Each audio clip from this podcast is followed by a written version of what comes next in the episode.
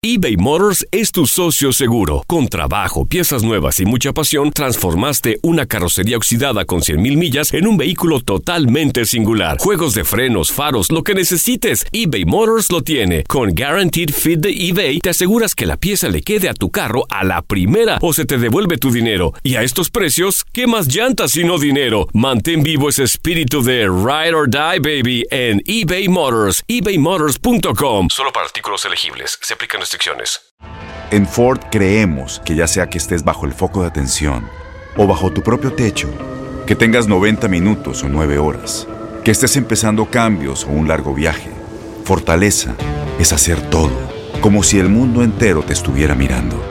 Presentamos la nueva Ford F150 2024. Fuerza así de inteligente solo puede ser F150. Construida con orgullo Ford. Fuerza Ford. Aloha mamá, ¿dónde andas? Seguro de compras. Tengo mucho que contarte. Hawái es increíble. He estado de un lado a otro con mi unidad. Todos son súper talentosos. Ya reparamos otro helicóptero Blackhawk y oficialmente formamos nuestro equipo de fútbol. Para la próxima te cuento cómo voy con el surf y me cuentas qué te pareció el podcast que te compartí, ¿ok? Te quiero mucho. Be All You Can Be, visitando goarmy.com diagonal español. When you buy a new house, you might say, Shut the front door! Winning! No, seriously, shut the front door. We own this house now. but you actually need to say, Like a good neighbor, State Farm is there. That's right. The local State Farm agent is there to help you choose the coverage you need. Welcome to my crib. no one says that anymore, but I don't care. So just remember, like a good neighbor, State Farm is there. State Farm, Bloomington, Illinois. Conectando, conectando. Un podcast de Enrique Acevedo y una producción de Univisión y Euforia.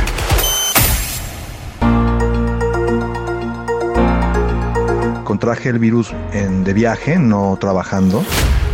Pues las personas olvidamos, ¿no? El privilegio y el regalo tan inmenso que es tener salud.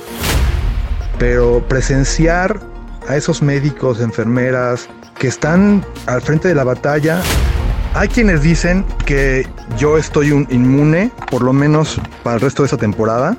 Igual es una hipótesis falsa, no lo sé. Sí te voy a decir que hubo personas que reaccionan de alguna manera, pues a partir de su propio miedo y su propia preocupación. Nueva York sigue siendo el epicentro de la pandemia, con cerca de la mitad de los contagios totales en los Estados Unidos. Y aunque la atención del mundo se concentra ahí, otras ciudades empiezan a registrar cada vez más contagios. mucho cuidado y que no se alarmen porque en los próximos días... la vida a más de 4.000 personas. En Minnesota, César García, un intérprete médico originario de la Ciudad de México, regresó a su trabajo apenas hace unos días luego de dar positivo a la prueba de COVID-19 y de permanecer lejos del hospital en el que labora durante varias semanas. César, como miles de trabajadores médicos y profesionales de la salud en este país, hacen un esfuerzo heroico para ayudar a otros y para superar la emergencia. Esta es su historia. Claro que sí, Enrique. Mi nombre es César García y trabajo como intérprete médico en la Universidad de Minnesota, en el Hospital Fairview. César, hace unas semanas diste positivo a la prueba de COVID-19. Afortunadamente los síntomas no fueron severos, pero platícanos un poco de esta experiencia. Pues mira, fue una sorpresa, por supuesto.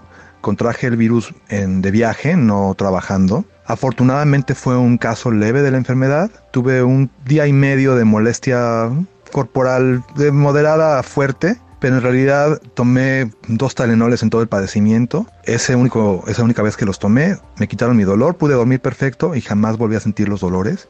A nivel humano, para mí es una oportunidad de, pues, de aprender un poco más de compasión. Yo trabajo como intérprete médico en el hospital hace 17 años y pues las personas olvidamos, ¿no? El privilegio y el regalo tan inmenso que es tener salud. Incluso trabajando en salud a veces es fácil desconectarte de tu trabajo con el que sufre. Pues sí, es difícil, es a, es a veces difícil mantener esa conciencia de que, que, tú puedes ser el que está mañana en la cama con dolores, con fiebres, con un diagnóstico difícil, ¿no? Finalmente nos une, nos une una humanidad que a veces, pues por ego y por cosas diferentes se nos olvida, ¿no?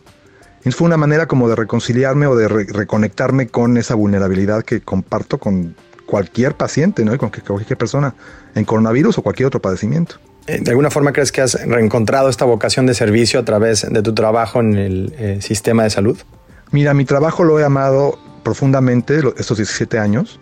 Es una oportunidad de servicio hermosa y que me permite la, posibilidad de conocer gente de muchas procedencias, de muchos estratos económicos y no diría que me reconcilió con mi profesión, pero sí, uh, habiendo estado fuera de batalla por algunas semanas, de hecho fueron nueve semanas de que no me presenté a trabajar, y te puedo decir que fue hermosísimo. Toda la interpretación se tuve que hacer ayer de manera remota, por teléfono o video, pero presenciar a esos médicos, enfermeras, que están al frente de la batalla. No me tocó interpretar coronavirus necesariamente ayer. Quizás un paciente lo padecía, nunca se mencionó.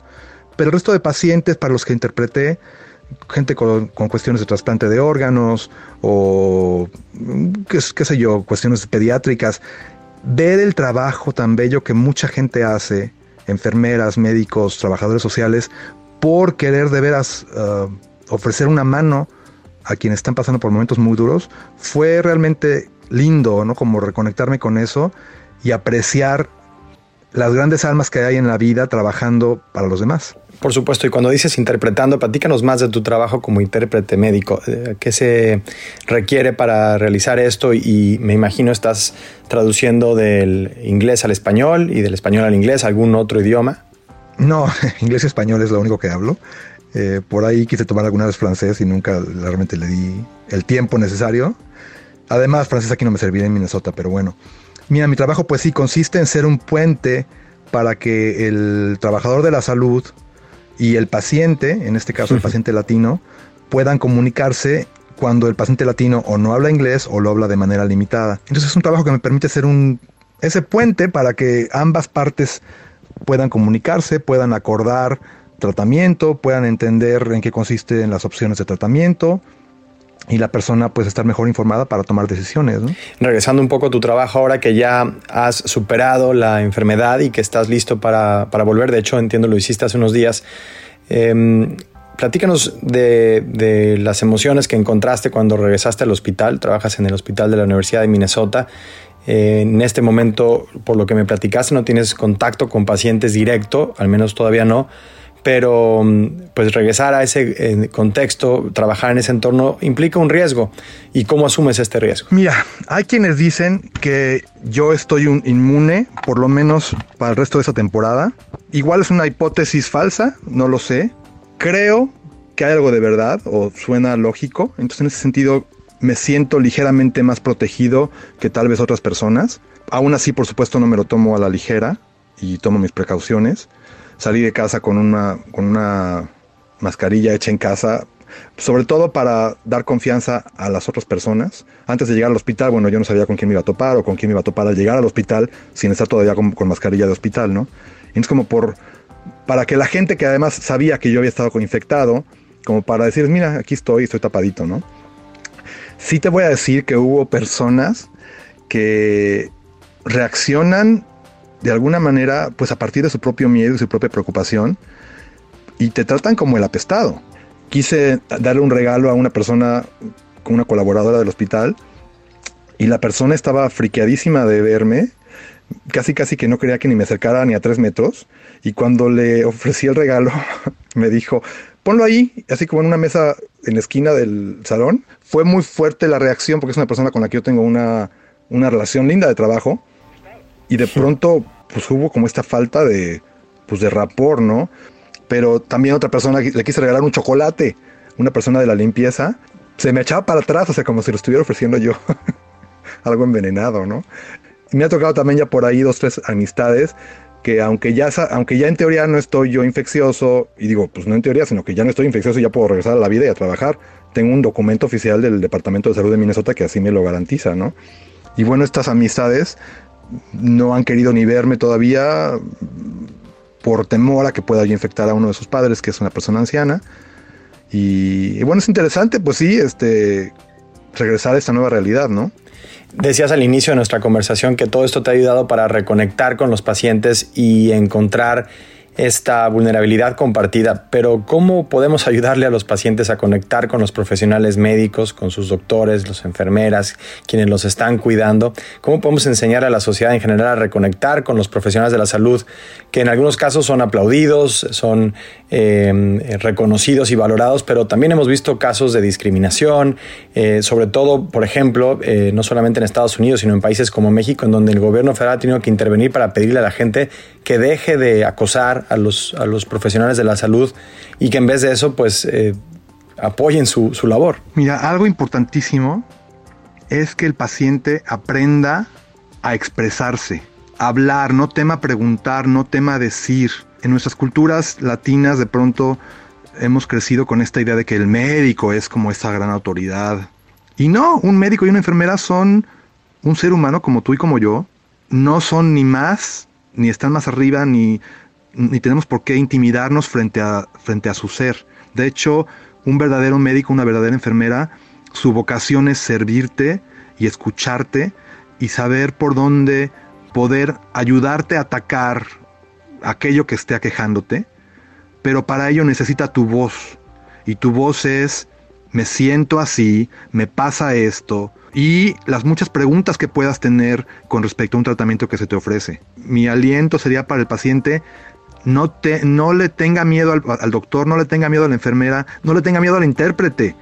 Y usted eh, exprese y diga y pregunte todo lo que necesite para poder tomar su decisión o para poder entender su padecimiento. Y en esta circunstancia tan especial que vivimos en esta emergencia, ¿cómo acercar a la gente al, a lo que están viviendo los profesionales médicos? Eh, ¿cómo, ¿Cómo pedirles que entiendan todos pues, el nivel de sacrificio y de compromiso que están, que están eh, aportando?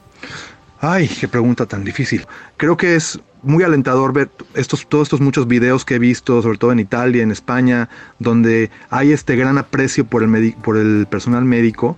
Unirnos a esas voces de celebración para quienes están al frente de la batalla, ¿no? Y, en tu caso particular, César, seguirás yendo a trabajar y tratando de, ayudar a la mayor parte de, gente posible, incluso eh, si, la emergencia se complica en, el hospital en el que trabajas, en la comunidad en la que sirves, en ese sentido eh, no tienes miedo de ningún tipo de regresar a trabajar. La verdad, miedo no tengo, tendré cautela, tendré precaución, pero no tengo miedo. Por supuesto, estoy con todas las ganas de seguir adelante y de interpretar si hace falta en persona. Ahorita nos están restringiendo mucho la interpretación justamente para evitar contagios. Se han reducido mucho la cantidad de citas que se están dando en las clínicas. Muchas de las citas están ahora haciéndose por video o por teléfono. Eh, Ha minimizado mucho la presencia del intérprete en los pisos del hospital pero si hace falta acudir a un piso del hospital por alguna razón, por supuesto que idealmente equipado con lo que sea de, batas y máscaras y demás, eh, acudiré al llamado. Y si de pronto no hay máscaras y no hay batas, creo que cuento con la ventaja de una posible auto- de una posible inmunidad que otros no han desarrollado porque no han padecido el- la enfermedad y en ese sentido pues creo que tendré un poco más de valor para poder acudir a un servicio de ese tipo si hace falta, ¿no? ¿Qué es lo que más pregunta la gente cuando se comunica y cuando trata de recibir atención médica? ¿Cuál es la principal preocupación de la gente en este momento? Me imagino, por supuesto, la posibilidad de estar contagiados de COVID. Mira, ni para qué te invento una respuesta que no me ha tocado experimentar. Ayer todos los casos que trabajé, en prácticamente ninguno se mencionó el virus, solamente en cuestión de cuando eran se le estaba llamando a algunas personas para reprogramar citas y como parte del, de la rutina de la llamada se les preguntó a dos otras personas si habían estado viajando, si habían estado expuestas a alguien con el coronavirus, bla, bla, bla. Y fue lo único que se abordó de coronavirus en las muchas interpretaciones que hice ayer. Hubo otro paciente en un hospital internado donde se le preguntaba cómo estaba respirando y cómo estaba su dolor de pecho. Entonces yo asumí que era posible que esa persona estuviera experimentando algo de coronavirus, pero finalmente esos son, esos son, esos son síntomas que se comparten con muchas otras enfermedades. Y no, nunca hubo esa mención de la palabra coronavirus en ese intercambio.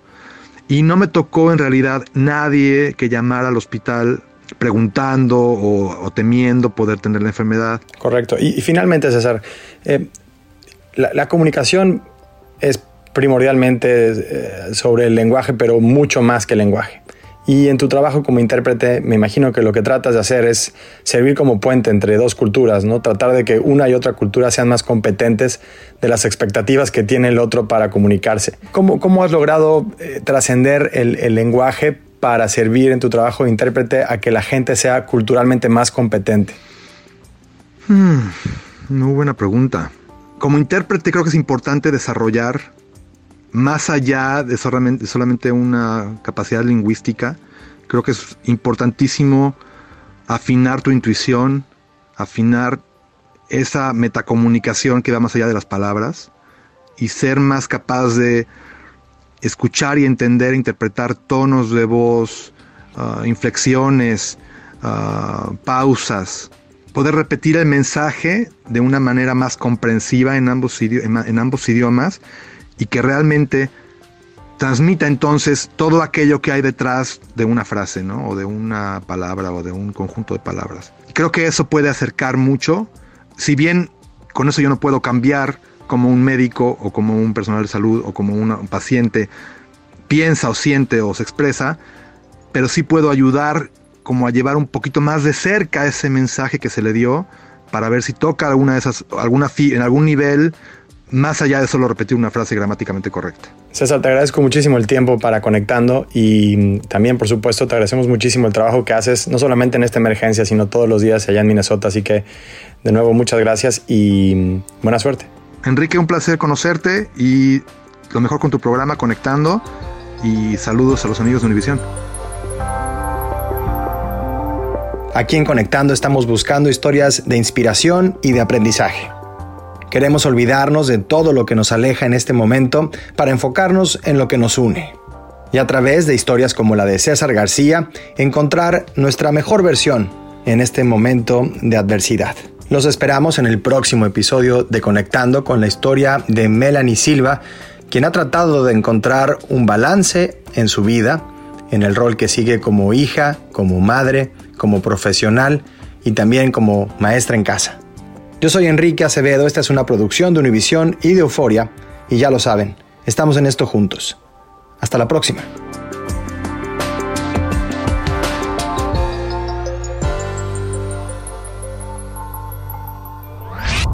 Conectando, conectando. Un podcast de Enrique Acevedo y una producción de Univisión y Euforia. Boost Mobile tiene una gran oferta para que aproveches tu reembolso de impuestos al máximo y te mantengas conectado. Al cambiarte a Boost, recibe un 50% de descuento en tu primer mes de datos ilimitados. O, con un plan ilimitado de 40 dólares, llévate un Samsung Galaxy A15 5G por $39.99. Obtén los mejores teléfonos en las redes 5G más grandes del país. Con Boost Mobile, cambiarse es fácil. Solo visita boostmobile.com. Boost Mobile, sin miedo al éxito. Para clientes nuevos y solamente en línea, requiere AroPay. 50% de descuento en el primer mes requiere un plan de 25 dólares al mes. Aplican otras restricciones. Visita Corran la voz, porque la venta para amigos y familiares de JCPenney está de vuelta. Y esta semana tenemos un cupón de 30% extra para que prepares a tu familia y hogar esta Pascua. Estos son ahorros adicionales por encima de nuestros precios bajos. Además, comparte el cupón con quien tú quieras, porque siempre es mejor cuando ahorramos juntos. JCPenney, tallas y estilos para todos. Oferta válida del 11 al 17 de marzo. Aplican exclusiones. Detalles en la tienda jcp.com. Este abril te invitamos a nuestra feria virtual Univisión Contigo rumbo a la universidad. Conéctate virtualmente con representantes de colegios y universidades en la costa este, desde Nueva York a Florida. Aprende sobre ayuda financiera, becas y otros recursos para continuar tu educación. Regístrate para asistir y para la oportunidad de ganar una tableta. Te esperamos en Univisión Contigo rumbo a la universidad del 3 al 9 de abril. Regístrate ya en univision.com diagonal universidad. Encantaría tener 100 dólares extra en tu bolsillo? Haz que un experto bilingüe de TurboTax declare tus impuestos para el 31 de marzo y obtén 100 dólares de vuelta al instante. Porque no importa cuáles hayan sido tus logros del año pasado, TurboTax hace que cuenten. Obtén 100 dólares de vuelta y tus impuestos con 100% de precisión. Solo con Intuit TurboTax. Debes declarar para el 31 de marzo. Crédito solo aplicable al costo de la presentación federal con TurboTax Full Service. Oferta sujeta a cambios o cancelación en cualquier momento.